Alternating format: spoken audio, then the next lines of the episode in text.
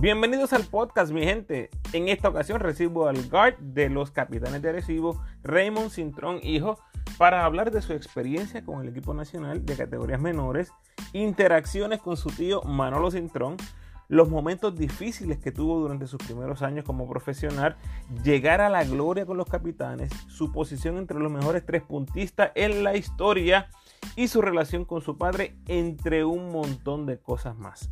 De los treinta y pico de podcasts, este es sin lugar a duda uno de los más impactantes y emotivos. Antes de entrar de lleno en nuestra conversación, por favor envíenme tus preguntas o sugerencias a elramonopina.gmail.com y sígueme en tu red social favorita, Instagram, Facebook y Twitter, como El Ramo Opina. Si te gusta lo que escuchas, te invito a que te suscribas al podcast y me dejes tu mejor review, por favor. Esas cinco estrellas donde sea posible ayudan muchísimo. Gracias a los que ya lo han hecho. Eso vale un montón. Recuerde que del episodio 22 en adelante, todas las conversaciones han sido tras la pausa del BCN a causa del COVID-19.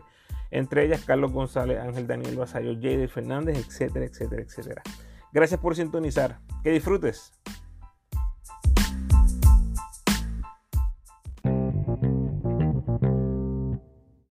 Miembro del mejor equipo juvenil en la historia del equipo nacional, Sharpshooter Deluxe y campeón del baloncesto superior nacional con los capitanes en el 2018. En esta ocasión me acompaña en el podcast Raymond Cintrón, hijo. Bienvenido, Raymond. Saludos, saludos, saludos. Gracias, gracias. Un placer estar aquí. Bueno, a veces has sido armador. Eh, yo te recuerdo con muchos handles eh, cuando eras más joven, otras veces escolta. Cuando te preguntan en la calle qué posición te sientes más cómodo jugando, ¿qué dices? Pues mira, yo siempre eh, soy honesto. Obviamente me gusta jugar la posición de, tirador. Obviamente es más cómodo, obviamente menos, menos carga, ¿no? que, que ser armador. El armador tiene, tiene mucha carga, tiene que, pues, organizar, pero la he corrido las dos, como tú dijiste, y, pero si vamos a comodidad, pues obviamente eh, me gusta correr la de tirador, la dos. Bueno, Raymond, tuve la introducción a tu carrera en el Centro Básquet U17 del 2007 en Humacao. Cuando te menciono este torneo, eh, ¿qué es lo primero que te viene a la mente? Ah, bonito recuerdo. ganamos, yo sé, que, yo sé que ganamos, eso no se olvida. Eh, pero un equipo bien especial, ¿no? Bajo, bajo el mando, se me olvidó el nombre del dirigente. Wow, que me perdone si escucha esta entrevista. pero, pero un equipito bueno, mano. Ahí, ahí era un equipo bastante, bastante completo. Entiendo que dominamos bastante bien el torneo. Eh, me acuerdo que, que jugaba la 1, by the way. Jugué mucho la 1, hablando del tema del armador y, y, qué posición me gusta jugar más. Eh, pero verdad que sí, fue una, un torneo que, que, dominé bastante bien yo personalmente y como equipo, eh, de más está decir que ganamos la de oro, que dominamos bastante bien. El único equipo que fue bastante batalla fue México un poquito, pero Santo Domingo fue el que nos dio la batalla ahí a lo último, que fue cerrado. Eh, pero verdad que ese equipo, lo que la mente fue un equipo bien, bien especial, un, equipo que éramos una familia eh, y se pasó muy bien ese, ese torneito. Te cuento, Raymond, a mí me vienen tres recuerdos a la mente. El pelo de Yao López. vamos a hablar de eso más adelante. Ok, ok, se me había olvidado eso. Un chamaco ahí metiendo triples como si fueran guiras, una cosa ridícula. Vamos a hablar de eso. Y me recuerdo mucho porque fueron mis dos últimos torneos que fui a ver como fanático antes de moverme a Estados Unidos. Fue ese Centro Basket 17 que terminaron invictos, como dijiste, y el Caribe Basket en Cagua, que fue justo después de ese torneo. Fueron mis últimos dos torneos antes de irme para Estados Unidos. Después de eso no había vuelto a ver nada del equipo nacional en vivo, en persona, hasta, hasta que la ventana, ahora tuvieron una ventana en California y pudiera verlo. Este, vamos a regresar a ese tema un poquito más adelante, pero primero hablarnos un poco de esas categorías menores, esos clubes, tus comienzos en el, bat, en el básquet, eh, cuéntanos de esas categorías menores y cómo llegas hasta esa selección 17. Pues mira, eh, categorías menores, para empezar por ese, por ese lado, eh, empecé en Caparra High Warriors, allí con, con mi padre en las clínicas y con el gran Modesto Jiménez, que, en paz descanse, que el que sabe baloncesto sabe quién es, leyenda del baloncesto femenino. empecé ahí muchos años, mi papá, cinco años empecé en Caparra High Warriors, jugué muchos años para ellos categorías menores mientras fui jugando me fueron ofreciendo jugué en Bucapla un tiempo dado, Bucapla Pumas, eh, jugué con Borica en Coquí bajo el mando de, de Java. wow. Después de Borica en Coquí, creo que después caí en las manos de, así fue ahí, ahí, ya caí en las manos de Juan Cardona, creo, después cuando fui creciendo ya jugué contra Juan Cardona en categorías menores, representando a Caparra, entonces ahí ya pues, pasé a Guaynabo, entonces ahí ya me, me, habían visto, cuando estaba creo que era en Borinca en Coquilla, edad 9 y 10, estoy más o menos así, fue que presenté a Puerto Rico en, en Premini Mini, fui a Cuba, fui a Cuba en Premini Mini, y me vieron eh, para ir a los trayouts y eso eran, pues te digo, eran como 100 nenes, eso eran muchos nenes ahí, demasiado. Entonces eran dos fines de semana de práctica, entonces te llamaban. Si caías, si no caías, pues no te llamaban. Sí. Pues ya tú sabes, eh, practiqué, entonces bien nervioso, obviamente, no me llamaban, no me llamaban, no me llamaban, y de momento me dieron la llamada que hice el corte de los, de los 15, creo que te llaman como 15, o 16 y, y, después de esos 15 ya cogen a 12 o, como a 12, eso que se cortan 3. Nah, fui a practicar y, pues me fue bien, para el dirigente le gustó y, hice el corte final. Pero ese corte final es bien, es bien malo porque uno, una, una tensión, cuando, cuando tú estás jugando ese edad niño, tú no tienes una tensión, no, no sabes lo que es presión, tú solamente vas y te diviertes, pero eh, cuando tú estás en tu casa que tú dices, papá, me llamaron, porque ese tiempo yo no tenía teléfono tampoco. Papá, me llamaron, me llamaron, me llamaron, no, no te han llamado, tranquilo. Y me llamaron y, y como hice la Premini, después Mini, eh, lo hicimos muy bien, los dos años ganamos el torneo allá en Cuba, eh, una, una, historia bien bonita y unos recuerdos que nunca se me olvidarán, pues la, la pobreza que había y esos niños pidiéndote las medias y todo eso.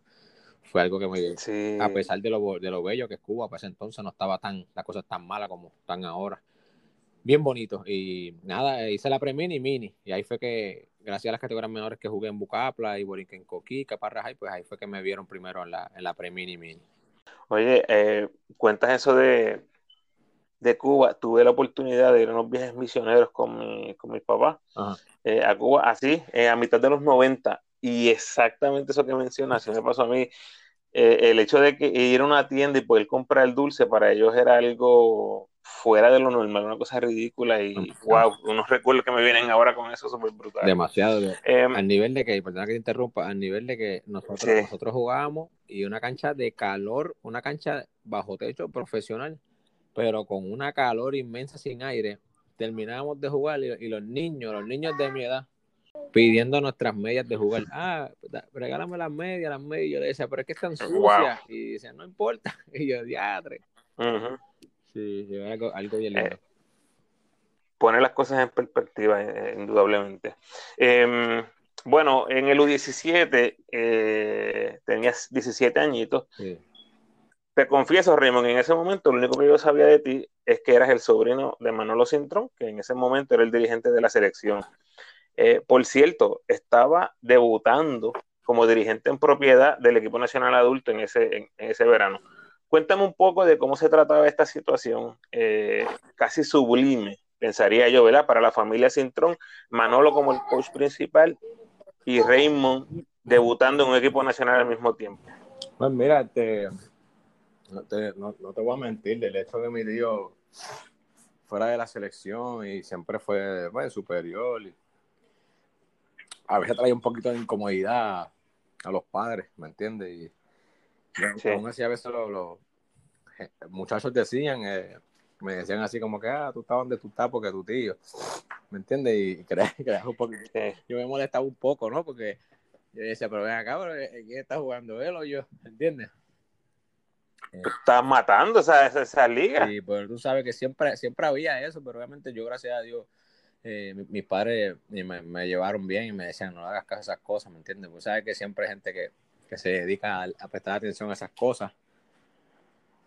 Pero sí, este, en, en base a ese tema, pues, hermano, sí, 17. Eso fue un año, obviamente, bonito, a pesar de, los de los personajes que hayamos incluyéndome, como el peinado de Yao. no, ese es mi hermano, ese es mi hermano. Pero, de verdad que... Hablemos de lo realmente importante de esos 17 en un Macao. Cuéntame del pelo de Yao, por favor. Tú sabes a lo que yo me refiero. a mí nunca se me ha quitado esa imagen de, de la mente, él corriendo por, el, por la cancha con, un pelaje que, parecía un león, o sea, el barbero estaba preso, ¿qué, fue lo que pasó ahí? No, mira, ya ves mi hermano de toda la vida, ¿verdad? Y, no, él siempre ha sido así, mano, él siempre ha sido, él siempre ha sido una persona que le gusta tener su, propio flow, si lo hablamos acá más under. Tener su propio flow, su propio look, y, siempre, él casi siempre tiene el pelo largo. Yo, yo jugué contra él mucho antes de la selección, muchas veces en contra en ligas de afuera federación. Y siempre que lo veía tenía el pelo, ya tú sabes, un estilo nuevo, que se hacía trenza, que se tenía estrujado, así que tú decías, pero ven acá, ¿cuál es tu, cuál es tu flow? Pero sí, ese es, ese es o sea, eso que tú estás diciendo, e, ese es Yao, o sea, ese es él, ese es él. Broma aparte, lo único que recuerdo en cancha, eh, en verdad, es un, un aguacero de bombazo. Eh, me parece que fui a todos los partidos, si no la mayoría. Fuiste líder anotador del torneo con 24 puntos por juego. Además, hacer de todo un poco, tres rebotes, cuatro asistencias, dos robos, tirando un absurdísimo por ciento en triple. ¿Te acuerdas cuánto tiraste? Nada, no me acuerdo nada. 52%. Wow, yo creo que eso, eso debe guardarlo, ¿eh? déjame anotarlo, que eso, eso es Mira, ganaron el torneo promediando, promediando 41 puntos de ventaja en los cinco partidos. Wow. Y lo que tú dices es que el jueguito, el jueguito que se nos hizo más difícil, mi hermano, la salsa más suave fue, fue en la final y fue por 25 puntos. Es la cosa, me acuerdo, me acuerdo. eh, Raymond, ¿sabía que ibas a tener ese tipo de torneo? ¿Cuál, cuál era tu rol durante las prácticas? Mira, eh, eh, siempre, ya en esas manos ahí, ya yo estaba bajo las manos que siempre lo digo de, Juan Cardona, ¿no? Y, mi padre, que siempre me ha llevado en el camino, y mi madre, si no lo digo me regaña. Pero siempre me, me, me, me han llevado camino de, de, trabajar duro, ¿no? De, que las cosas, las cosas hay que trabajar duro para, y, no, y no mirar al lado, ¿no? Y, trabajar para mí. Ese es el mensaje que, que me llevaron siempre en la, en la mente cuando, cuando se trata de, en todo lo que hagas en la vida. En ese caso era el baloncesto. Y siempre practicábamos igual, siempre practicábamos bien duro bien duro, bien duro y nos preparamos, nos preparamos súper, súper bien. La preparación fue muy buena. Eh, la condición física era, creo que era Eri, eh, creo que es el de que está en Ponce, si no me equivoco, no sé, no me acuerdo el nombre ahora mismo. Es el trainer de Ponce ahora mismo y no me, no me acuerdo el nombre de él. Eh, pero entrenamos bien duro, me acuerdo, aún así, antes de entrenar, en el, de entrenar con cancha, nos dieron un, de estos para ir a, a la pista y todo, yo creo, si no me equivoco. Pero la preparación fue bien buena y, como éramos bien talentosos, éramos todos los que estábamos en el equipo éramos talentosos y éramos orgullosos, ¿no? A cada cual de, de, cuando era blanco y blanco y rojo, por ejemplo, para jugar en contra eran eran súper competitivos porque eh, era un nivel alto el, los, juegos, los scrimmage. Pero me preparé yo para mí. La realidad es que no, no, no sabía quién venía, no sabía quién eran los otros bandos, no sabían quién eran los de México, los de Santo Domingo, los de Trinidad Tobago. O sea, yo no me yo nunca me preparé pensando en ellos. Yo decía, estaba en Puerto Rico, esto es una, eh, es una bendición de estar empezando mi país, ¿no? Y en casa con mi familia y dije, pues vamos, nosotros fuimos con una meta y es ganar y, sacar a todo el equipo a la cancha si se puede. Obviamente uno no sabe lo que hay allá porque son chamacos que, muchos chamacos que son jóvenes y, después crecen y son talentosos, uno no sabe, ¿me entiendes? Pero sí, pero me, enfoqué en eso, ¿verdad? Y cada vez que salía a jugar, este, eh, mano, era una cosa, era ganar, era ganar que a lo mejor yo sobresalí un poquito más, pues personalmente no, no, no, me, no me pongo una meta de lograr nada. Yo solamente salía allá, tú sabes, a ganar y si podía meter 50 ganamos, no me importa. O si metía cero, no me importa tampoco, ¿me entiendes? Esa es mi mentalidad. Oye, te mencioné que Manolo estaba escuchando al mismo tiempo el equipo nacional. ¿Tuviste la oportunidad de interactuar con el equipo nacional adulto en ese momento? No. No sé, y me refiero a, a práctica o o durante el mismo Caribe Vázquez? Pues fíjate, no, nunca, nunca tuve la dicha de poder ser invitado a la misma vez que mi tío estuviese ahí, aún así cuando estuvo, no.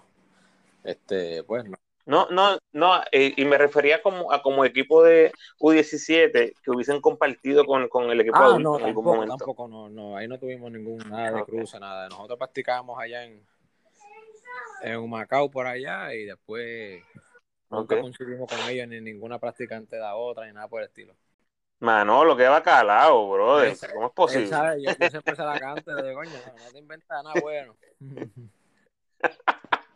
Mira, eh, Manolo llega de Las Vegas en ese verano, donde Puerto Rico enfrentó dos veces a USA. O sea, Kobe Bryant en su pico, LeBron James, Carmelo Anthony, Mario Stoudamire, Jason Kidd.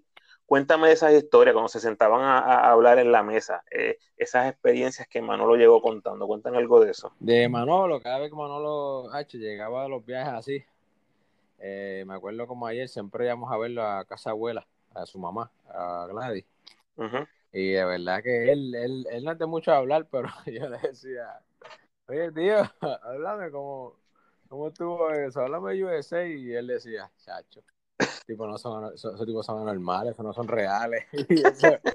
Y, él no decía mucho con él decir eso y ahí no sabía que, que tú sabes que era algo difícil de creer. Me imagino que él ahí sentado en ese baseline, ¿no? Es, impactante esos tipos tan dominantes. Nunca hemos, eh, nunca hemos compartido tanto con, con Manolo por, porque siempre ha estado trabajando y con la selección y de verdad que siempre está aparte de la familia de nosotros por, por buscar el peso, ¿no? Por estar coachando en diferentes lados y representando la, la, selección. Pero cada vez que lo veo, siempre, no importa, puede pasar 12 años y cuando nos vemos, nos sentamos, mi papá, mis tíos y lo que hablamos de baloncesto. No, no, no, no se pierde el tiempo nunca. Claro, claro. Mira, de los 17, ustedes pasaron al, al U18 en Argentina, eso fue obviamente fue otra historia. Eh, comienzan con dos victorias, pero luego pierden tres corridos. ¿Te acuerdas las estrellas que enfrentaste en ese momento? Ah, wow. En... De otros, de Argentina había uno muy, muy bueno. No te debo el nombre, que sin embargo. La Provitola. Eh, es, que entiendo que sí. No, no sé el nombre, no te quiero mentir, pero uno, uno de ellos jugando en, Temple University. Y cuando jugó División 1, salía en top 10 a cada rato. Era un point como de 6-5. Pero otra cosa, tipo brillante, brillante. Y en Estados Unidos, wow, yo viviéndolo ahí la experiencia, eh, jugué con Kemba Walker, no me equivoco, Kemba Walker. Eh, Kemba Walker. Lo estaba mirando los otros días para otra entrevista y me, dijeron que estaba Clay Thompson, estaba... Wow, cuánto. Tengo por ahí la foto. Mm, y eran varios, era Kemba Walker, Clay Thompson. Habían, habían otros que eran tremendos jugadores de División 1 que cogieron División 1 y tuvieron una, una impactante carrera y obviamente a lo mejor no hicieron el NBA, pero son de impacto, ¿no? En, Jugué contra Tristan Thompson, Tristan Thompson, el centro de Cleveland en, en Canadá, y yo, eh, Corey Joseph estaba en Canadá, este, de la Dobas estaba en, en Australia, jugaba para Australia. Mm. Jugadores muy buenos y, y, de verdad que sí, era una experiencia bien bonita. Esos tipos eran hombres ya en ese nivel. Raymond, en ese, en ese premundial, háblame de ese cambio tan drástico del centro básquet a, nivel de las Américas, eh, porque básicamente no pudimos competir ¿verdad? con los equipos élite en ese torneo. ¿Dónde estaba la diferencia más grande? Pues mira, te soy sincero, a nosotros siempre, siempre nos afectaba la, estatura, eh, la, la, estatura y un poquito el físico.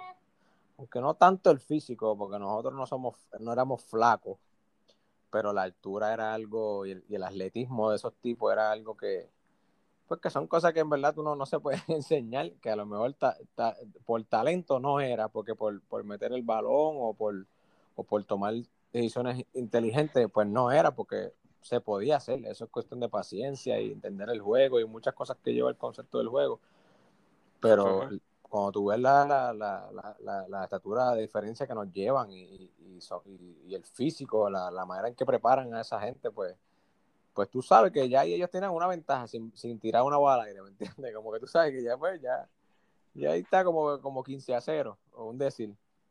Definitivo, no hay que jugar perfecto. Exacto. Para poder cerrarle un, equipo como ese. Sí, eso yo siempre lo notaba. Yo, como tuve la, oportunidad de, de, ser parte de la selección 18, 19, y yo comparaba el cambio drástico, el cambio de, de centro que allá, olvídate, que, eso ni, no, se puede ni comparar, no se puede comparar. Porque la realidad, realidad es que sin faltar de respeto a ningún otro país, pero en, en ese centro que así eh, siempre damos la talla porque no, la diferencia del, del, del, size wise de los jugadores no es tanto. O sea, es más, es más, es más, pues toma decisiones, otros aspectos del juego, ¿me entiendes? Talento. Pero cuando van así eh, fuera del centro básquet es algo que se ve, y tú lo ves en, todos los niveles, en todos los niveles, o sea, en la selección grande, 19, tú ves que los tipos son más grandes, más fuertes, más atletas. Lo negativo es que cerraron el torneo con tres derrotas, pero lo positivo es que clasificaron el Mundial Juvenil del 2009 en Nueva Zelanda. By the way, me rayó los paltas. Eh, nunca he superado ese Mundial del 2002, así que aprovecho la mención para.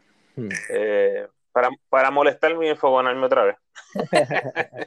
Raymond, eh, para ese Mundial surge algo muy interesante. Se integran Mike Rosario, Alex Abreu, Gio Fontán, Kevin Young en específico, Mike Rosario y Gio Fontán llegaron y de inmediato, ¿verdad? Obviamente hicieron mejor al equipo, pero jugaban tus posiciones. Eh, y fueron jugadores que no estaban antes. Llévanos a la psiquis del equipo, jugadores que no estuvieron involucrados en clasificar al equipo al mundial, ni en el centro ni en el premundial, ahora llegaban a dominar el balón. ¿Cómo, ¿Cómo los recibiste siendo tú probablemente el jugador de más estatus en el equipo? Pues mira, ahí, ahí creo que te faltó Josh Nierenberg. Ese era el centro. No, había más, sí, había más, había más. Sí, no, no, no, pero ese era, era Darius Morales, lo mencionaste casi todo, Darius Morales y Josh Nierenberg eran los que eran puertorriqueños, pero lo sacaron de allá, ¿me entiendes? Y hay que, hay que ser sincero, pues, eh, para el nivel que íbamos, eh, hacían falta, ¿me, explico? Sí. Eh, por el, por el, por el, volvemos por el tamaño, por la fuerza, ¿no? Este, pues yo, yo no, yo lo tomé normal, neutral, ¿no? Yo sabía que había, podía haber uno que otro que de la isla que hubiese jugado con más, con más fuego, ¿no? Con más deseo por, representar la isla un poco, con un poquito más de, de, calor, como uno dice, con orgullo. Ajá y sin quitarle pues que, los que estuvieron, por lo menos Gio Fontaine, David Morales, Mike Rosario dejaron el pellejo, ¿no? Y Kevin John, que siempre juega con ese fogón por dentro. Este, pero nada, fue, un año muy bueno, a pesar de que se quedaron muchos, se quedaron muchos, muchos afuera de los que llevaban años subiendo conmigo. Pero se pelearon ahí, se pelearon. O sea, se pelearon, jugaron, que para que se cortara tuvieron que haber jugado y, y, y, y pelarse el pellejo, como uno dice. Bueno, Remo, fuiste testigo ocular de uno de los partidos más impresionantes en la historia del básquet boricua en cualquier nivel. Mike Rosario contra Francia. 54 puntos, 9 triples, 7 rebotes, 4 robos de balón, de 10-9 en el tiro libre, jugó los 40 minutos. No tengo el dato, eh, si alguien ha superado ese total de puntos en cualquier nivel? Me parece que no. Al menos en mundiales y olimpiadas del, equipo adulto. Nadie ni siquiera ha llegado a 40 puntos. Imagínate. Em, ¿Por qué te doy esta información, Raymond? No solo fuiste testigo ocular, fuiste el jugador que más estuvo en cancha con Mike. Porque él jugó los 40 y tú jugaste 31. Ustedes, acabaron uno y dos en minutos. Por favor, a los que nunca estuvimos ahí, llévanos a la cancha antes, durante, después, de ese juego. Háblame de ese juego. Eh, ¿cómo, ¿Cómo tú viviste ese momento con Mike? No, antes, eh, by the way, eh, eh, éramos, éramos roommates siempre. Él siempre me pedía de roommate, tenemos buena relación. Mike, tipo callado, ¿no? Tipo callado, siempre antes del partido, siempre él, él, siempre trabaja, ¿no? Y pues, tenemos el shooting practice normal. Llegamos a la cancha y un juego normal, ¿no? No, no, no hubo nada fuego común, pero cuando bola al aire, eh, desde, el saque, él, él, empezó hiteando tiros difíciles, o sea, contestado, eh, fairway, llegando al aro, fotadora, y, y de primer cuadro nos decíamos, wow, este no va a fallar hoy. y, y, nos decía, pues hay que seguir dándose la guardiamos para él, olvídate de eso, porque en, la realidad es que el otro equipo no, no podía, ah, no podía pararlo, no podían ajustar para él porque teníamos a Kevin John por otro lado, era Kevin John, él, yo Fontán, yo una esquina, pues que yo era, lanzaba mis triples, y me dejaban abiertos, y, el otro pues era otro, otro, otro muchacho más, otro grande que hiciera el trabajo, que hiciera cortina, y era, y el staff identificó muy bien, y cuando vieron eso, sacándolo de cortina, pero todo el juego, todo el juego, cortina para aquí, cortina para allá, y él, y mete que mete, y mete que mete balones. Y uno decía, eh, adiatre, llega un momento dado que que cuando la metía, que cuando la cogía la fanaticada de allá de Nueva Zelanda, la cogía y era que gritaban para que la metiera eh, y la aplaudían a ese nivel. La aplaudían, la aplaudían. Porque sabían que Francia eh, eh, er, era por, por, por, por, papel, como uno dice, eran, eran mejores que nosotros por papel. Tipos bien, volvemos al detalle, tipos bien altos todos, bien atléticos, fuertes, que parecen tipos de nivel profesional ya, jugando a ese nivel. Pero, pero entonces habíamos, habíamos follado con ellos varias veces a Francia. Nosotros fuimos a Francia a con ellos y nos habían ganado todas las veces. Todas las veces nos habían ganado.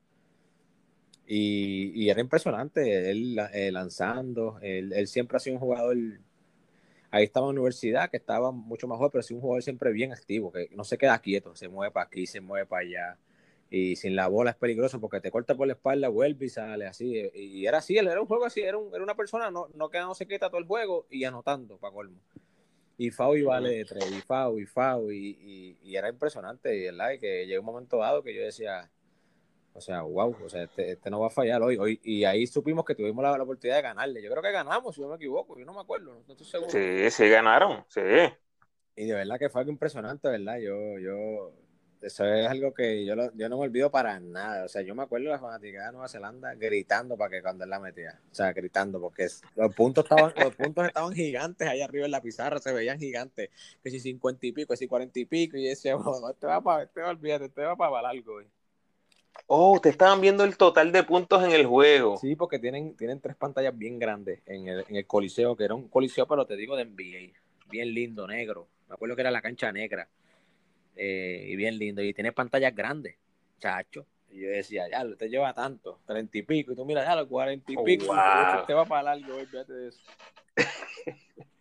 Mira, tú sabes qué es lo que a mí me sorprende en verdad. Lo que a mí me sorprende de, ese, de esa gesta es que nosotros hemos visto a May Rosario May Rosario es un tipo pequeño, es un tipo este flaquito, él no es un, tipo, un Bostel Figueroa que impone físicamente, o un Larry, un Larry Ayuso que aunque es pequeño, e, era, e, era tosquito, era fuerte, ¿tú, ¿tú me entiendes? Que en algún momento uno tiene que haber visto a Francia hacer algo, no sé, jugarle físico, empujarlo, darle un golpe, eso nunca pasó en el juego.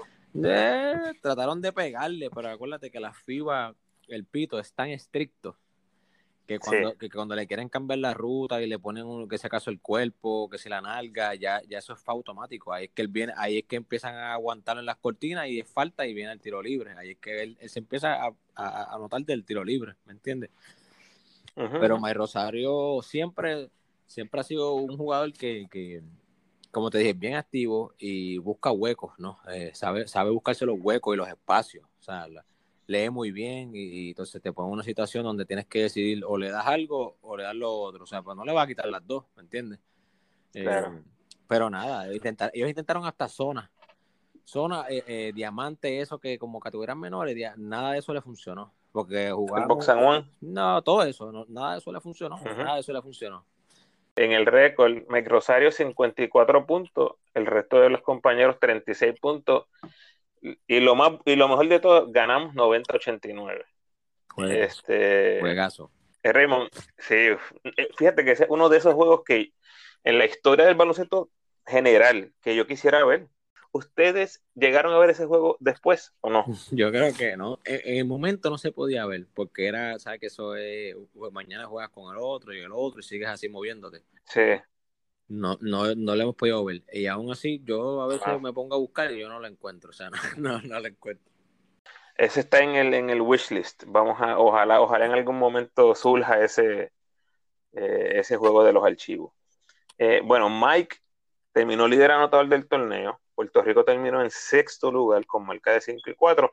Hice alusión en el comienzo del podcast que fuiste miembro del mejor equipo juvenil en la historia del básquet boricua porque aunque otros equipos llegaron sexto, el 2003 con Barea, el, el 2009, ¿verdad? Ustedes, eh, y eventualmente hace un año, ¿verdad? El 2019 igual llegaron sexto, ustedes tuvieron el mejor récord de todos esos, eh, de todos esos equipos que llegaron en sexto lugar.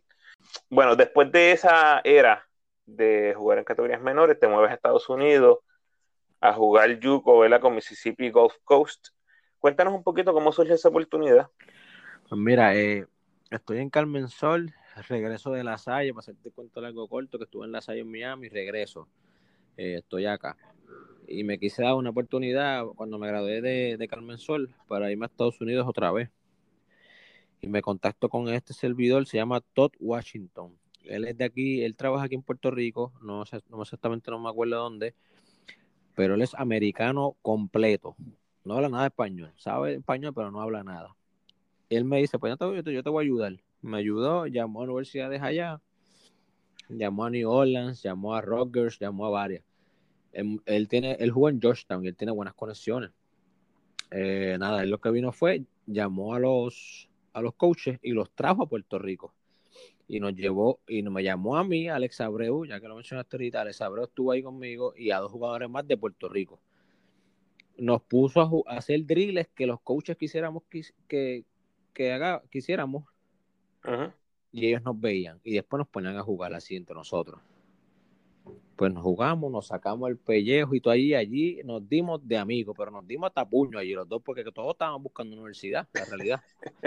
Abreu sabe, Abreu sabe, nos hablábamos las camisas y todo, pero sabe que era porque los dos queríamos lograr lo mismo y hay, universidad para todo el mundo, pero pues uno quiere lucir bien. Jugamos, concluye, saludamos a los coaches y nos vamos. Entonces, después de eso, a mí me llaman de New Orleans y yo colo con el coche de New Orleans, sí, estoy interesado. Pues, todo cuanto loco, coge el SAT, el ICT, no puede entrar directamente a la universidad. Y me manda a un community college, a Gulf Coast Community College, que, que me lo consigue Top Washington, en Mississippi. Y nada, eh, entré allí, eh, no te voy a mentir, siempre confieso, cuando yo llegué allí, al otro día yo llegué, practiqué con el equipo y me fue súper bien, de verdad que súper bien. Y, y, ese mismo día llegué al dormitorio llegué como en verano, como dos semanas antes que empezaran las clases. Y yo me quería ir, yo estaba llorando y todo, yo me quería ir. Yo, ya, mi padre, yo me voy de aquí, esto no es para mí. Tú sabes, como que no quería, no quería, por, porque estaba soleado ahí, como que era un ambiente diferente. Oh, este, Y te, me dijo, no, me quiero ir, llamé a mi papá, yo llorando, no, me quiero ir de aquí, no puedo, esto no es para mí. Y, no me da la oportunidad, ni, ni he ido en una clase todavía. Entonces, yo, no, yo no hablaba inglés, nada, nada, nada, nada. No podía hablar con el coach. Mi tía, eh, la esposa de mi tío, eh, Titi Daina, eh, que ella sabe inglés, le dije, Titi, habla con él, dile que me quiero ir, que no, nada, que me quiero ir, que me lleve al aeropuerto. Cuéntale wow. que mi tía habló con él. El coach se montó en el carro y vino de mí, en chancleta, lo loco. Y yo, no, no, no, no te puedes ir. Mira que yo tengo planes contigo, podemos lograr muchas cosas, tú puedes lograr tus sueños, jugar División 1 si me das la oportunidad. El coach me dijo, me acuerdo como ayer, me dijo, mira, voy a ser sincero, yo toda la noche le, le, pido a Dios que me dé la fuerza y que me dé el reclutamiento necesario para poder lograr lo que yo quiero, para mantener mi trabajo, porque ellos tienen que ganar partidos, ¿me entiendes? Y me dice, y yo, y yo entiendo que Dios te trabaja aquí con un propósito, porque yo siempre le he pedido a él, yo le ruego todas las noches para que me traiga un jugador pues que, me cambie el programa. Y eso a mí me tocó, tú sabes, porque yo soy creyente de eso, yo creo en Papito Dios y esas cosas, y que, pues, que, él, que él da, si uno hace lo correcto, ¿no? Y, y así mismo fue, me quedé y fue la mejor decisión de mi vida. Fui dos años allí y, me, o la American First Team, que si, o el Country, o el, así, me fue súper espectacular. El coach súper buena gente, que aún así, el sol de hoy, eh, eh, tengo buena comunicación con él. Así fue que llegué a, Community College allá, gracias a Top Washington, que fue el que me ayudó para llegar allá. Hay una cosita, todas las personas que yo he conocido de esa área, esa área sur, ¿verdad? Sureste, eh, me cuentan de lo fuerte que es bregar con el racismo. Eh, un tema que lamentablemente sigue acaparando grandes titulares en, en Estados Unidos. ¿Cómo viviste el racismo en esa escuela, en esa área específicamente donde estaba y con tus compañeros que todos eran sí, todos, afroamericanos. yo era el, había yo y en mi primer año había era yo y otro más, eran que no éramos afroamericanos, pero pero se nota, ¿no? Se nota, se nota este gracias a Dios no tuve ninguna mala experiencia. Obviamente al principio cuando llegué me miraban como que quién es este blanquito.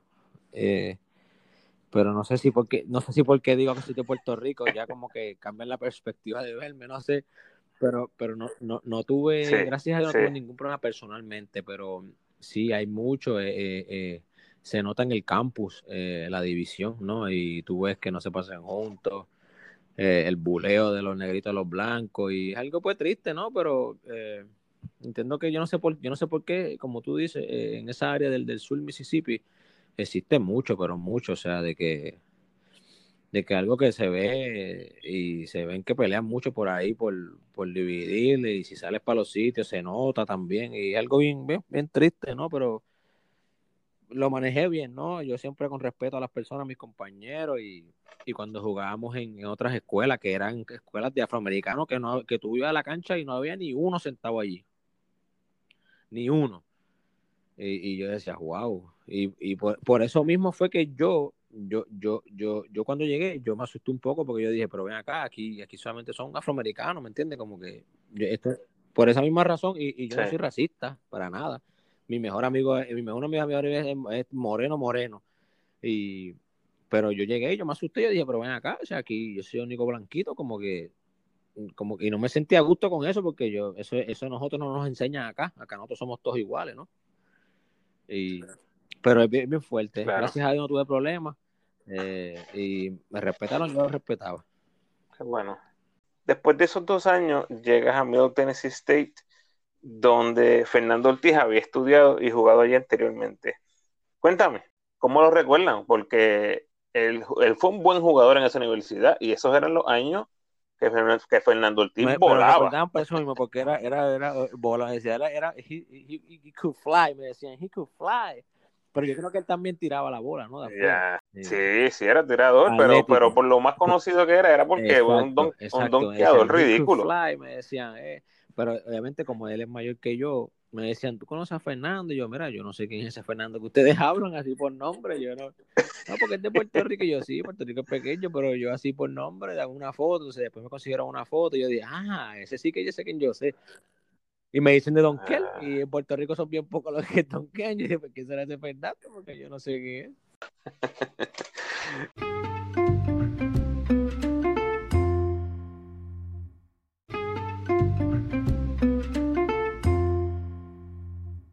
Bueno, Raymond, eh, llegamos a BCN después que terminas tu, carrera colegial.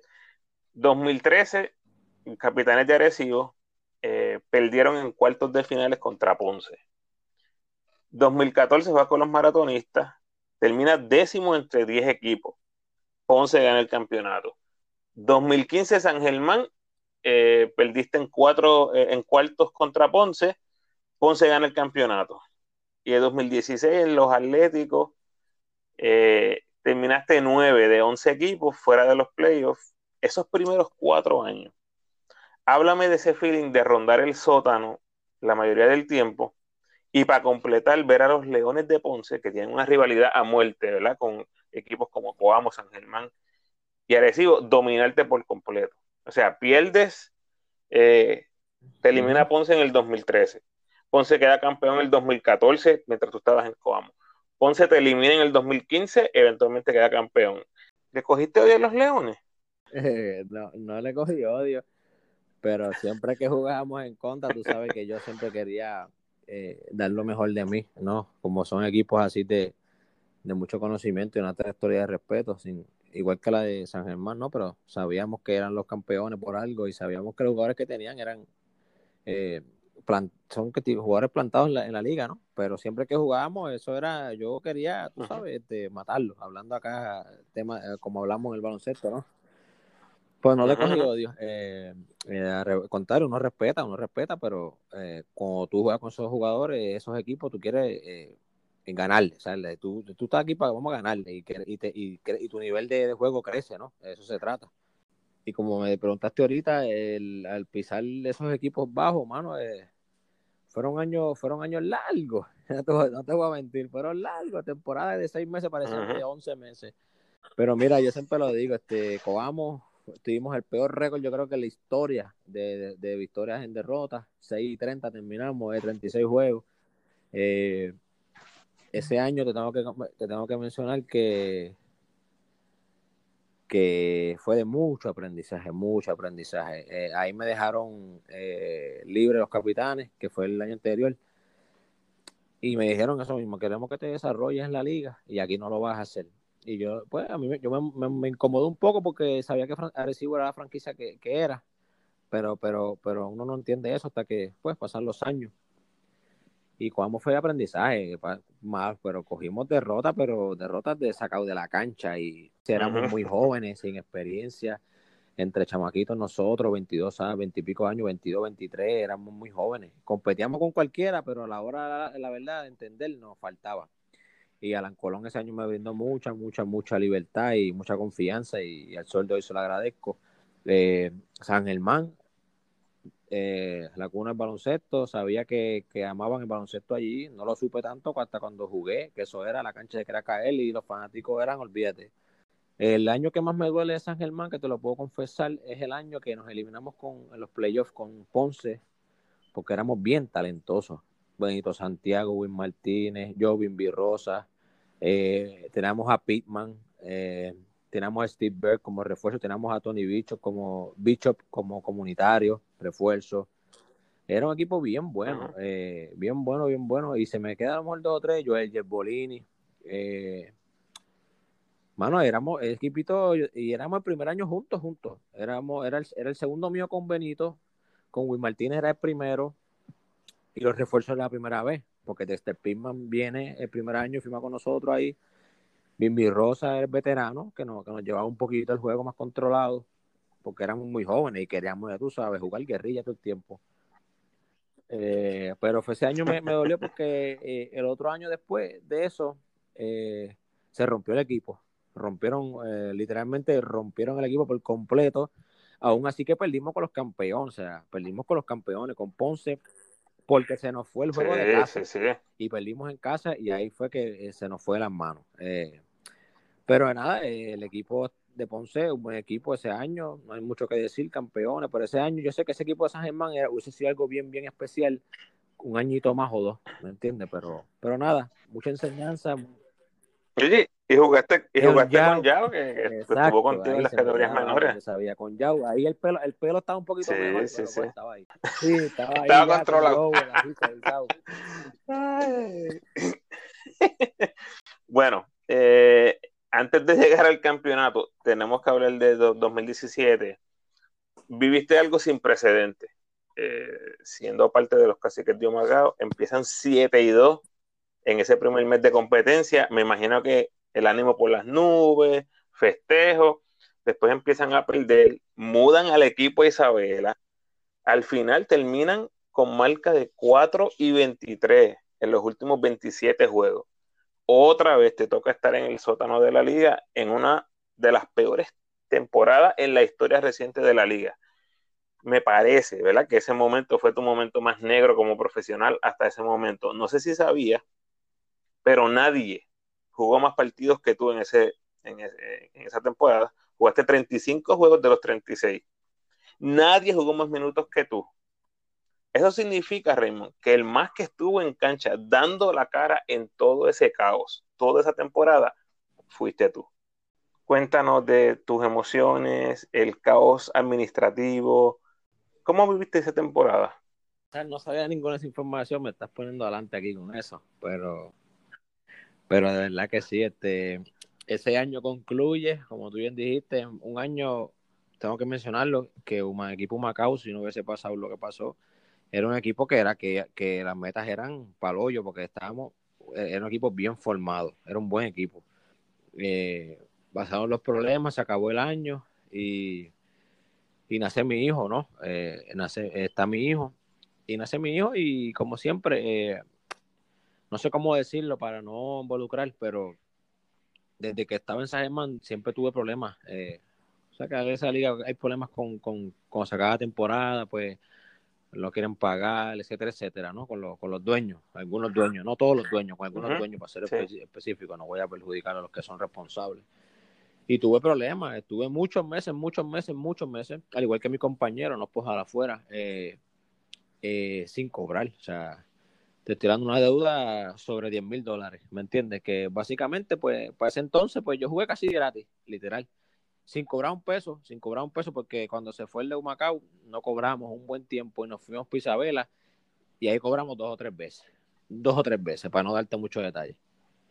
Eh, nada, eh, nace mi hijo y, yo pues, pues, como padre que fui, eh, responsable, y dije, pues mira, yo no puedo seguir viviendo esta, inconsistencia de, del BCN, ¿no? De, no todos los equipos, pero de los dueños, que, que uno le dedica tanto esfuerzo y tanta dedicación y, y le dedica todo a eso para cuando ya es la hora de uno recibir los frutos, que es el dinero, pues, pues y aparte de los campeonatos, pues no, no eran de igual forma para mí. Y, y, yo dije, pues mira, yo me voy a quitar. Y yo decidí, la, yo decidí quitarme. Yo enganché los, los tenis, yo los había enganchado. Y dije, y hablé con mi, esposa y dije, mira, yo no voy más, o sea, yo no voy más. Y, y mi esposa siempre, ella tenía su trabajo estable, pero siempre me ayudaba. Y, y yo me cansé de que cada vez que se acababa la temporada, yo, ella tenía que estar ayudándome con mis familiares, ¿me entiendes? Como que yo no, yo no, yo no, por ejemplo, como tú me dijiste, yo jugué cuánto, yo siempre juego toda la temporada pues yo no sé por qué yo tengo que jugar toda la temporada cuando a mí no me pagan toda la temporada, ¿me entiendes? Como que yo no, yo no, yo no me siento algunos juegos, algunos no, me explico, así es como yo lo veo. Y, me, y, me, desanimé por completamente, o sea, me desanimé de que, de que lo que era, lo que es mi pasión, y era mi pasión en aquel entonces, y aún sigue siéndolo, pero en ese entonces era lo que yo amo hacer, lo que me ha dado los estudios, lo que me ha dado las habichuelas en mi familia, pues se me fue al piso, se me fue me decepcioné, ¿no? Por, por tantas altas y bajas, más bajas que altas. Y, y decidí, yo, yo, hablé con mi esposa y dije, mira, pues me, voy a ir, vámonos, vámonos a trabajar, porque yo no me voy a quedar esperando en casa, como siempre me hacían, que me decían, Remo, pues vamos a hablar, me decían, vamos a hablar con ellos, y entonces vamos a hablar y vamos a ver qué podemos llegar. Y yo decía, pero ¿cómo que a ver qué podemos llegar? Si, si eso es mi dinero, ¿no? Es un contrato, ¿me entiendes? nada, y decidí irme, me fui, me fui a Estados Unidos y hablé con el coach de la universidad y le dije, mira, coach, necesito que me ayude, necesito un trabajo. Y empecé a trabajar allá y me, me, ese año fue un año bien, de bien baja en cuestión de, del baloncesto, pero me fui a trabajar y tuve un trabajo normal. Era, fue, fue el primer trabajo en mi vida que tuve. Fue ese año. Me fui a trabajar por primera vez. ¿Y qué hiciste? hablé con el coach y, me, y le dije, consígueme algo, por favor, urgente para ayer, porque ya mi hijo había nacido. Y le, me dijo, pues tengo allí, tengo la, la, compañía de Miller Light, que son los sponsors número uno de los Titans en Tennessee. Pero como yo le dije, dame lo que sea, que yo hago lo que sea. Yo necesito dinero para mi hijo porque tengo que ir al pediatra y hacer todas esas cositas. Y me dijo, pues no te preocupes. Fui para allá y, estuve, era eh, distribuidor de, de, órdenes de, la, de Miller Light en, en, en downtown, en, allí en, en Nashville. Que si conoces downtown Nashville, tú sabes todos los negocios que hay allí, un sinnúmero de negocios. Nunca he ido, nunca he ido. Y yo entraba, ah. en mi turno era third shift, yo entraba a las 2 de la madrugada, yo estaba ponchando. Y, y ponchaba como a las 3 de la tarde. Bien fuera, fuera de lo que yo hacía, bien fuera, fuera. Raymond, si en 10 o 20 años, sabes que ahora estamos viendo este Last Dance y toda esta fiebre con, con los documentales. Si en 10, 20 años fuéramos a ver un documental de esa temporada, de los caciques eh, slash gallito. ¿Cómo se llamaría? Ay, tiene que ser un nombre bueno, ¿verdad que sí? Wow. No sé, tiene que ser algo como. Déjame ayudarte un poquito en lo que tú piensas. Tranquilo que no va a pasar, es lo primero. Porque. Es que estoy buscando un nombre interesante que le pegue bien. sí, sí lamentablemente no está en nuestra cultura deportiva trabajar proyectos así, pero me da curiosidad si, si tú si pensarías en un nombre para el documental. ¿Qué, qué ideas tú tienes? Que dijiste que tienes dos o tres. Te soy honesto, no tengo absolutamente ninguna, porque lo único que yo pienso es en desastre, en, el, en, el, movimiento, en todo lo que se habla. O sea, fue algo, un escándalo gigantesco eh, para los fanáticos del baloncesto, lo que pasó en un Macao, después en Isabela, después de que, después de que se habla de que va a haber equipo, no hay equipo, el, impacto que tuvo María, es algo, es algo monumental que en un documental pensaría yo que sería algo impresionante ver y ver las cosas que estaban pasando behind the scenes. Mire esa historia tuya, ¿cómo te hace ir a Estados Unidos a buscar trabajo a las 2 de la mañana? Sí. O sea, eso, si, si no se habla eh, por, el, empezando por el tema del básquet, uno nunca se, uno nunca se entera de esas cosas. Eh, no sé, yo, creo que era una catástrofe. No, yo, Pero ahora que, me, ahora que me pusiste en el spot, voy a pensar, voy a pensar. Yo digo que no, no sé si involucrar como BCN behind the scenes o algo, pero porque no quiero involucrar el BCN, ¿no? Pero como es parte de la liga, y la realidad es que pasan muchos años y yo no soy el único, o sea, yo, yo viví mi, mi historia, eh, la mía, yo la cuento, pero yo sé que hay otros que que a lo mejor Claro. están viviendo y han pasado por lo mismo, no tan peor o más peor. O sea, es- esa es la realidad porque yo conozco gente, amigos míos que me llaman y me dicen, papi, no me, no me quieren pagar, no, no sé nada, no sé dónde está el dueño, no me contesta. Yo tengo amigos que me llaman a mí, mira, no, no me contesta, o sea, no, no sé nada de él. Y eso es una, es una falta de Wow. respeto, ¿no? Claro que sí. Bueno, yo creo que voy a volver a eso entonces eventualmente a ver. Es interesante. Te voy a sugerir algunos unos nombres. Oh, sin duda. alguna, Va a coger views. va- Bueno, e- ese, ese- esa serie va a coger views, olvídate de eso. a coger, sí. Este, bueno, Raymond, 2018 fue el año de la gloria. Ganas tu primer campeonato en el BCN. Vamos a eso en un, en un minutito. Primero hablemos de los playoffs. Los capitanes sobreviven el round robin contra Fajardo en Bayamón. Y después le ganas a Ponce en siete juegos en la semifinal. O sea, prácticamente fueron dos series de siete juegos en, esa, en ese momento. Sí. Eliminaste a Carlos Arroyo, una leyenda viviente en ese momento Sí, en. Puerto Rico, y eliminaste a tu némesis, los Leones de Ponce. Al fin. Háblanos de esas dos experiencias, por fin. ¿Cuál fue más grande, eliminar a Arroyo o ganarle a los Leones? Mira, este, el respeto a los dos antes que nada, para no comprometerme. Este, pero yo digo, ese juego de, sin duda alguna, el juego de, de Fajardo, eso fue un juego histórico, eso fue de final. Ese juego fue de final. Eh, y fue bien difícil, por el, igual que el otro, pero fue tan difícil porque, al igual que otro, te juegas la vida, ¿no? Te juegas como que aquí está tu, aquí está tu temporada. Eh, pero yo entiendo que, que Ponce siempre es- es- es más difícil por la rivalidad que hay entre Capitanes y Ponce y porque sabíamos que esa gente nos podían ganar porque nos habían ganado en casa, suerte que nosotros le ganamos allá al otro. Eh, pero yo digo el de Ponce porque era el pase a la final, ¿no? Eh, el que ganara, Claro. el que ganara de Fajardo de acá, pues, no, pues te ganas la temporada, pero pasas y tienes otra serie dura, que no es que ganas nada. Pero yo digo que el de Ponce, por, por, por la gran rivalidad, por, por, por saber que tienes que ir a Ponce a ganar en Ponce, que el que sabe, sabe, y sabe que ganar en Ponce no es nada fácil. Eh, y, y pues sí, ese, yo digo que Ponce por, por eso, pero obviamente jugar contra Carlos Arroyo, donde quiera que esté, no importa, nunca es fácil. En la final le ganas a los vaqueros en seis juegos. Bayamón simplemente pues no tuvo respuesta para esa cuarteta de, de Hodge, el ONU, Huertas y Jefferson, que by the way, en mi opinión, una de las mejores cuartetas de- del BCN de- desde que tengo memoria.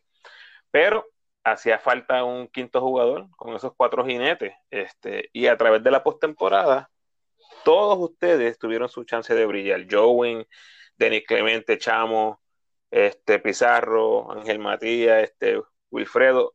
Pero en la final, fuiste quien mejor terminó jugando, quien más tiempo de juego tuvo con ese cuarteto estelar.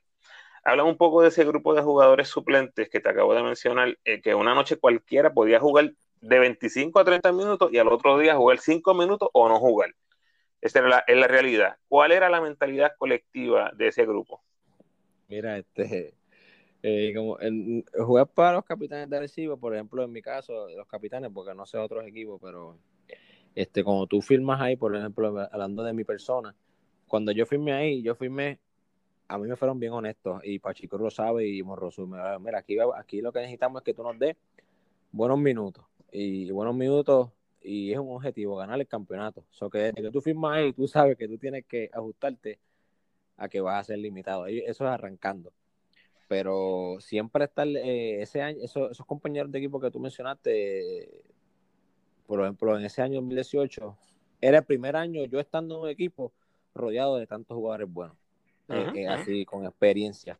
Yo lo tomé de, de un año de aprendizaje. Obviamente tenía que entrar y dar de todo y, y- y- estuve dispuesto a hacerlo y, y si hay que hacerlo todavía lo hago porque sé el equipo que estoy. Pero eh, eh, yo aprendí mucho con ellos, mano. Yo aprendí con muchos de ellos, con Joven Villegas, David. Yo hablo mucho con ellos. Yo, yo soy un jugador bien, bien que me gusta escuchar, ¿no? Y, escuchar de los que, de los que, de los que, las cosas positivas de los que se puede, de los que me pueden hablar, los que han ganado. En ese ejemplo, pues ellos, ¿no? Eh, y era un grupo, era un grupo bien bueno, un grupo bien bueno, nos, nos llevamos súper bien, éramos como familia, ¿no? Y- y aceptamos los roles y, lo importante de ese grupo es que aceptan quién es el jugador que está produciendo en el momento y quién no. O sea, ellos aceptan eso, ¿no? Ahí los egos se, se, salen porque estamos todos por el mismo objetivo, que es ganar el campeonato. pero, pero son, son compañeros, y especialmente en ese año 2018, son compañeros que son, son, son tremendas personas y son buenos compañeros de cancha. Eh, sabemos quiénes son los jugadores de, de ¿cómo se dice? De, los primeros protagonistas, ¿no? Como uno dice. y, sabe, y sabemos y entendemos quiénes son los que van a venir de, segunda mesa, como uno dice, pero eso no le quita el hecho de que de cualquiera de nosotros en cualquier momento puede explotar, ¿no? Y, y, y lucir como primer protagonista. Y, eso es lo bueno de, esos compañeros, ¿no? Ellos entienden los roles, saben, saben llevar las piezas, este, sin quitarle crédito a Pachi, que, hace un buen trabajo eh, lidiando con todos nosotros, porque eh, el que piense que es fácil lidiar con todos nosotros, un mismo equipo, se, se está engañando. Porque así igual de, así de talentoso que somos, eh, nos podemos poner bien incómodos cuando queremos jugar y no te dan tiempo. Claro. Yo, yo, te puedo, yo te puedo levantar la mano y yo te puedo decir, yo soy uno de esos a veces, que quiero jugarme y me sacan y estoy que quiero patear la silla, porque es la realidad. este Pero pero sí, eso es, yo, yo, yo en Villegas, eh, David, Walter, uh, sin número, Denis Clemente, Guillermo estuvo ese año. Este, ese año yo tomé como mucho, mucho, mucho aprendizaje. Yo aprendí muchos de ellos, son tipos de que han ganado y y son tremendos compañeros de equipo y aún así el sol de hoy eh, nos vemos y, aprendemos todos los años algo nuevo, ¿no? Pero aún son, son tremendos compañeros, no puedo decir nada negativo de ellos. Y lo bueno que tienen es que te dicen lo que no te gusta escuchar y esos son los buenos compañeros. ¿no? claro, tuviste tremenda corrida en esos playoffs. Eh, en ese momento me parece que te solidificas en, el, en la liga como uno de los mejores jugadores de rol porque cumpliste tu rol a cabalidad. O sea, fue una cosa absurda. Y, tengo, te tengo una trivia, Raymond. Vamos a ver los, los tiros al canasto durante esos playoffs 2018. De adelante, adelante, te digo que es una diferencia abismal. ¿Cuántos tiros tomaste de dos puntos y cuántos tiros tomaste de tres puntos? En la, en final en los playoffs, en los playoffs, en los playoffs. Las tres, en el round robin, semi y final. Yo creo que con una mano te puedo contar los dedos. perfecto, porque fueron cinco. ¿Cuántos metiste? ¿Viste? ¿Viste? A lo mejor ninguno. Metiste uno. metiste uno. Ok. Ahí estamos, estamos perfectos ahí. De dos puntos lanzaste cinco veces y metiste uno. ¿Cuántos triples intentaste? Eh, wow, mucho, mucho. No, no, no, dame número, dame número. Eh, sobre 40. 81 triples. Y ya, diadre, 81, te metiste 34, 42%, que es buenísimo. La única, la única pregunta que yo tengo, este, Remo, si pasabas un lance de tres, ¿te gritaba Pachi Cruz? Sí. y no era el único que me gritaba. ¿Quién más te gritaba? Te puedo decir que, te puedo decir que mi compañero David, Walter, incluso, y yo en el banco y Denny me decían, pues no la pase, ¿qué hace? Y se molestaban conmigo. Se molestaban conmigo porque sabían que era muy fuerte y si yo me la pasaba, sabían porque tenía chance de meterla, estaba espacio, pero eh, yo siempre soy un jugador que, que, mano, que a veces pienso mucho en mis compañeros antes de mí. Aunque, aunque tiró 80 y pico de triple, aunque no lo crea, me, pienso, cuando, pienso mucho en mis compañeros, como que pienso crear algo para mis compañeros. Y, es, un, es un hábito que, que hay en mí, ¿no? Pero me regaña Walter Hodge. Para contarte algo corto, algo corto, cuando yo primera vez jugué con él, que llegó de, allá, de allá, cuando estaba en Dubái jugando, o por Europa, cuando él llegó, que llegó casi a los playoffs, porque él llegó tarde, yo tuve un encuentro con él porque él me hablaba a mí, este, estrujado, y yo decía, pero ven acá, porque este me está regañando porque no tiro así, ¿cómo es eso? Y tuve un encuentro con él, pero pero era positivo, ¿no? Era, su, su enojo era positivo para mí, porque él me, está haciendo la, me está haciendo la verdad, tirar la bola, como que deja de estar titubeando, aquí tú no estás para eso, me lo decía así, y yo y a mí nunca me hablaba así, ¿me entiendes? Yo, mira, este porque me habla así. Pero sí, pero H, eso me regaña, me regaña Pachi me regaña. Pachi me a veces pilla taimado y me decía, no puedes pasar, no puedes pasar tiro, no, no va a jugar. Y yo decía, ¿qué? Espérate, déjame tirarle entonces. ay, Bueno, este, ¿cómo fue ese momento, Raymond, cuando, cuando abrazaste ese, ese, ese trofeo de campeón? Eh, ¿Sentiste redención en cierta manera después de lo que viviste en el 2017?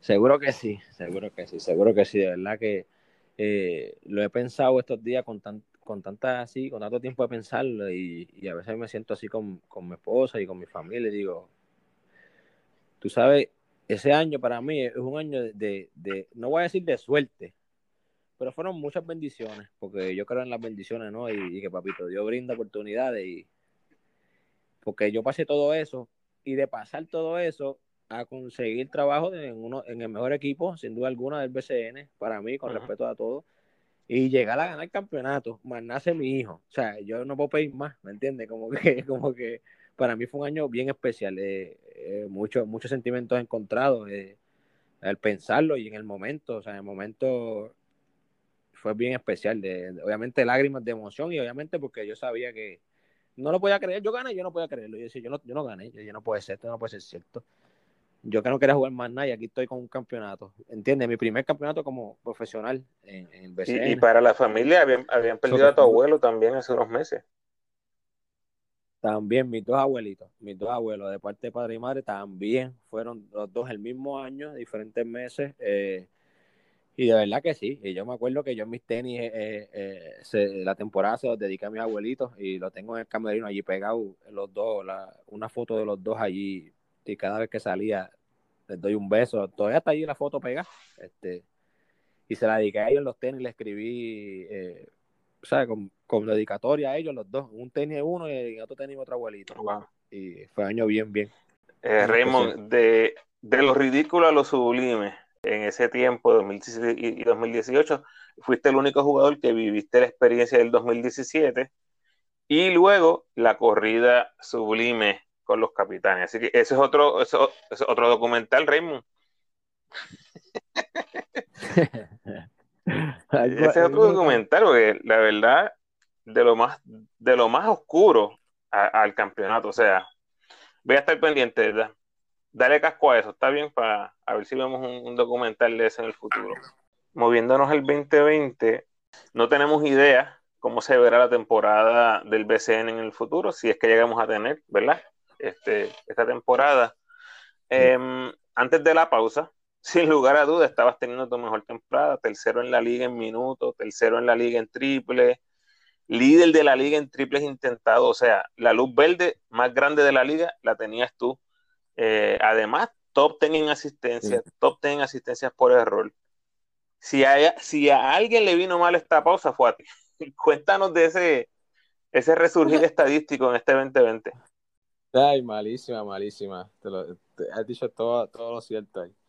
Pero mira, este, pues sí, mano, nuevamente, este, tú sabes que como el equipo de los capitanes siempre corre con poco personal eh, y obviamente los minutos son más para todo el que esté al principio de temporada, pues este año, pues, normal, como todos los años, eh, Pachi habló conmigo y, obviamente la, la, experiencia que, que, adquirí de México me vino muy bien, o sea, me vino muy bien de venir de refuerzo allá en México, pues ahí uno más o menos va entendiendo y, asume responsabilidades, ¿no? En, los tiempos de juego, ya, porque hacer refuerzo, pues tiene un poquito más de presión. En Puerto Rico no de presión de minutos, pero sí sé que es un equipo que quiere ganar. O sea, que me vino muy bien, me vino muy bien. Aprendí mucho con Will, allá en, los Santos de San Luis, México. Y, yo digo que, ese año de México me ayudó un montón, de verdad. Me enfrenté con jugadores muy buenos y muchos boricuas y muchos jugadores de México que son conocidos. Y cuando vine aquí me sentía súper bien, me, preparé bien. Vine en ritmo de México, seguí entrenando, seguí entrenando y, estaba preparado, mano. Y creo que yo que es de las mejores temporadas, y no es la mejor que me preparé en mi carrera. E, era este año. Obviamente porque tengo el hambre de ganar otra vez, porque me encantó ganar el 2018. Y sabemos que el año pasado, 2019, eh, pues nos dolió doble la derrota con, Capitán, con Quebradilla eh, en juego séptimo. Pero nada, vine, vine más enfocado, vine más preparado, eh, obviamente más, con más experiencia. Y sin duda alguna se notaba ¿no? que, que, que venía con, con mucha hambre y con mucha mejoría. Tenía, tengo más intentos de dos. tengo más intentos de dos, tiene un juego, más combinado, ¿no? Sí. La tierra, no era solamente Raymond que, que era, no era Raymond que solamente... Creando para tus compañeros. Exacto, ya, ya, porque ya tiene un nivel, pues que ya, no sé si porque llega a los 30, déjame decir eso para, sentirme bien. Este, pues ya como que ya estoy viendo otras perspectivas del juego, que no es solamente cogerle y tirarla. Obviamente gracias a, la confianza que me brindan mis compañeros y, y el staff. Pero sí, de verdad que sí, eh, paramos y yo estaba, no puede ser, hermano, me sentía súper bien, me sentía en, una, en un ritmo brutal. Este, ya como yo conozco a Pachi, la química de los jugadores, estaba bien buena y lo que faltaban eran los que faltaban, pero de verdad que sí, yo digo que, me sacó de ritmo en, ese, eh, en esta temporada empezando. Como te dije, vuelvo y te repito, me sentía súper bien y si no es la mejor, la mejor preparación que tuve física y, y física y mental eh, para la temporada. Estaba sumamente ready, llevaba como tres, dos meses entrenando. Pero nada, este, ya yo sé lo que tengo que hacer, so que esperemos que si volvamos a jugar con el favor de ellos, que haya BCN, eh, obviamente con, con, la protección necesaria y que todos estemos sanos y salvos, pues, pues voy a prepararme igual o mejor. Justo antes de la pausa entraste al top 50 de los mejores 50 de todos los tiempos. Por cierto, fue uno de mis últimos posts antes de la pausa al ritmo que llevabas esta temporada, fácilmente ibas a llegar a los mejores 40 de todos los tiempos. ¿Qué te pasa por la mente cuando escuchas esa data histórica? Pues mira, para mí eso es algo bien especial, es algo que me, que me llena de motivación, ¿no? Me llena de motivación a seguir trabajando, porque pues la realidad es que hay que trabajar para eso, hay que tirar muchos tiritos eh, aparte para, para por lo menos mantener esa consistencia. Pero de verdad que sí, me, me, cuando lo vi me llenó después de, de, de, me, mucho, me llena de, emoción, ¿no? Saber de que estamos ahí, pero nunca conforme, ¿no? Sabemos que podemos dar más. Raymond, estamos próximos a celebrar el Día del Padre eh, y felicidades anticipadas, ¿verdad? Para ti. Eh, tu papá, Raymond Cintrón, ha estado muy cerquita de ti durante tu carrera. ¿Qué ha significado para ti tenerlo siempre a tu lado y además verlo por tanto tiempo aportando a la juventud en el Programa Nacional de Puerto Rico. Pues mira, mi papá, como tú bien dijiste, igual, si tú eres padre también, felicidades. Sí, soy padre, tengo dos, uno de cinco y una de dos años. Ah, ya está, sí. el cinco está grande. Gracias. Qué bueno, felicidades. Pero mira, este, pues mira, sí, mi papá siempre estaba ahí. Si es, como, como esta entrevista, y perdona que lo cambie, si la vas a sacar en vivo, tengo que mencionar a mi madre, porque si no me regaña, yo siempre lo digo, me llama y me, me regaña. Eso que mi padre siempre estuvo ahí, mi padre siempre eh, tiene que ver mucho conmigo, mi carrera y, y, donde yo he llegado también, sin quitar el crédito a mi madre, obviamente, pero siempre me ha apoyado, siempre ha estado ahí, siempre me, eh, a pesar de que eh, él, es coach, ha sabido como siempre, y yo lo, lo, lo, entiendo ahora, después de casi viejo, de cómo llevar mi mensaje después de los juegos, desde chamaquito. Yo me acuerdo desde que estoy en Borinquen Coquí, 9, 10 años, siempre sabía cómo, cómo hablarme sobre jugadas y toma de decisiones y me sabía cómo llevar mi mensaje, ¿no? Eh, a veces que uno sale frustrado y eso, él siempre ha estado para mí ahí, me llama, aún así me llama el juego superior y si es por televisor, yo sé que la llamada va porque el regaño va, yo sé que algo mal hice y me va a llamar.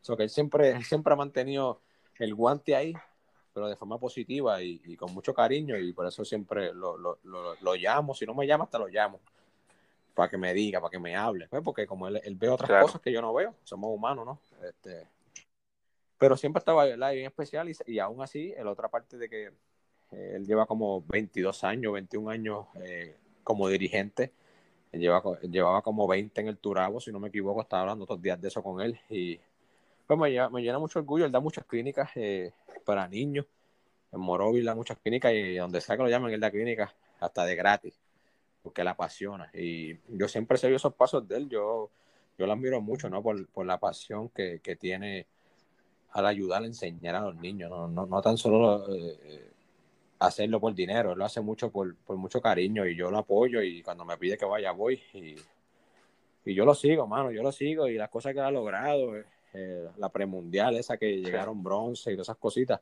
pues me llena mucho orgullo, ¿no? Porque yo sé que es sacrificante. Eh, ser dirigente no, es un trabajo fácil, ¿no? lleva con mucha responsabilidad y, y cuando gana, gana, gana el jugador, cuando pierdes el coach, eso es clásico, yo soy jugador profesional y yo sé cómo es, aunque yo no, aunque yo no apoyo ese, ese dicho, ¿no?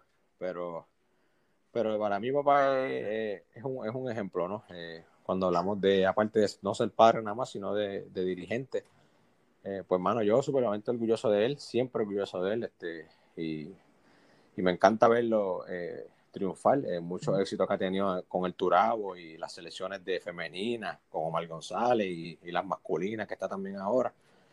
Y son, son 20 y pico años por alguna razón, ¿no? Eh, tiene una ética de trabajo bien buena y, todo lo que hace lo hace con, mucho amor y, pasión y le gusta hacer las cosas bien. Me gustaría pensar que tu papá va a escuchar nuestra conversación. algunas palabras directas que le quieras decir a tu papá Raymond Cintrón. Pues mira, yo no sé si yo soy bueno Zumba, zumba. Me pongo malo. no, no, pero él sabe, mi papá es que aunque no, no fuimos, no crecimos juntos como cuestión de juntos juntos, porque siempre lo veíamos por tiempo, este pues él sabe que lo amo y que eh, cuando trata de padre, para mí él es inigualable, ¿no? Y él es eh, un ejemplo para mí siempre y para mi hijo. Siempre, siempre, siempre lo será y sabe que lo amo con toda mi fuerza y, y aunque a veces no hablamos muchas cosas así porque los dos no somos buenos para eso, pero él sabe que, que yo estoy sumamente orgulloso de quién es y, y con mi madre, obviamente, del ser humano que me han hecho, ¿no? por la manera en que me han que me han criado, ¿no? Por hacerme el mejor ser humano que pueda ser yo personalmente, ¿no? Porque nadie es perfecto, pero sumamente orgulloso de la forma en que me criaron y, el ambiente. Y, eso para mí algo que no tiene precio al, final del camino, ¿no? Que esos son los pasos que yo le voy a enseñar a mi hijo. Y por eso yo siempre, no se lo he dicho de frente, se lo voy a decir por aquí. Eso que, eso que, para que sepa que aunque no somos muy, muy vocal de frente, pero yo soy sumamente agradecido por la forma en que él y mi madre me han eh, me criaron en mi juventud, por no tener una juventud, pues que muchos niños pasan por ahí que no son muy buenos para, para dar de ejemplo, ¿no? De acuerdo, Raymond. Este, mis respetos a tus papás, eh, tu padre, tu madre, mis respetos a ti. Eh, te deseo lo mejor, este, muchas bendiciones, mucho éxito en, tu familia, en tus negocios, en tu vida, con los capitanes. Agradecido, Raymond, de, que hayas aceptado la invitación para el podcast y siempre que desees conversar de básquet o de lo que sea, aquí vas a tener las puertas abiertas. Estamos, estamos, no, gracias a ti, ¿verdad? Para mí es un placer y un honor de, pues, estar en la mente tuya en este caso para, para la entrevista y para mí ha sido un placer y, lo que sea positivo, yo puedes contar conmigo siempre, nunca dudes de eso y mucho éxito en tu proyecto, en tu, en tu programa. Gracias, Raymond. Nos fuimos.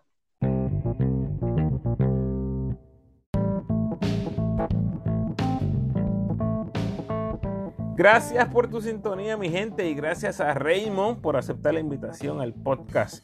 Por favor, dale like y share para que todos los fanáticos de Raymond, de los capitanes y del BCN puedan disfrutar de nuestra conversación. Como siempre, te invito a que te suscribas al podcast en tu plataforma favorita y me dejes tu mejor review, por favor. De nuevo, gracias por sintonizar.